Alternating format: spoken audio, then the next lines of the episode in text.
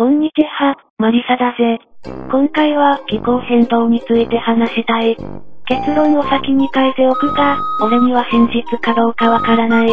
だから、最終的な白黒は判断できない。しかし、いくつかの判断はできる。まずは、グリーンハウスエフェクトについて喋りたい。グリーンハウスエフェクトとは、ビニールハウスみたいな施設の中で、紙や石油などを燃やせば、二酸化炭素、つまり、CO2 が増える。その CO2 が熱い層を作り、ビニールハウスの内部は、どんどん熱くなっていく、というものだ。このグリーンハウスエフェクトは、地球温暖化を語るには外せない重要な要素だ。最近では、地球温暖化と呼ばずに、気候変動と呼んでいるらしいが、とりあえずは地球温暖化と呼びたい。地球温暖化が、人類による、二酸化炭素の排出により、地球を包む CO2 の膜が熱くなるり、内部が温められて、気温が上がるというのが、地球温暖化の基本だ。これは主に、ビル・クリントン時代の副大統領だったアルゴアや、オバマ大統領により推進された考え方だ。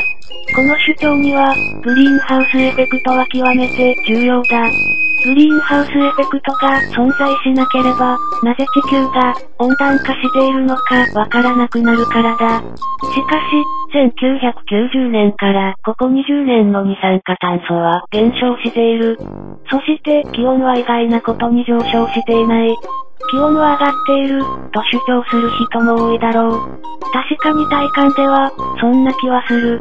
しかし、体感をもとに、地球温暖化を語ることはできない。苦しいが体感は捨てて、喋りたい。重要なのは、大気中の二酸化炭素は明らかに減っていることだ。これは、NASA などのグラフからも明らかだ。グリーンハウスエフェクトに沿って考えたら、気温は低くなっていなければならない。そうでなければ論理的に説明がつかない。二酸化炭素は減っているのに、気温は低くはなっていない、というのが事実ならば、二酸化炭素と地球温暖化には相関関係がない可能性が高い。したがって、グリーンハウスエフェクトは、根本からして、かなり怪しい話だと俺は思うぜ。グリーンハウスエフェクトが怪しい理由として、もう一つ触れたいことがある。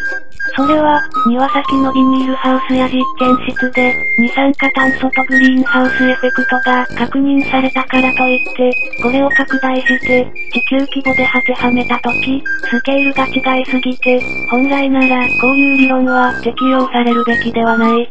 俺はこの手の話を、スケールアップ、という詐欺の手口だと考えている。フェイクニュースに極めて多い手口だ。自分の住んでいる街でうまくいっているから、といって、それを国全体に適用したり、地球規模に拡大して適用するのは、とても危険だ。グリーンハウスエフェクトについて、物理学の PhD を持っている人たちが説明しているチャンネルがある。YouTube の、セン、フロリー、PhD というチャンネルだ。英語で字幕はないが、図などもあって、かなりわかりやすいぜ。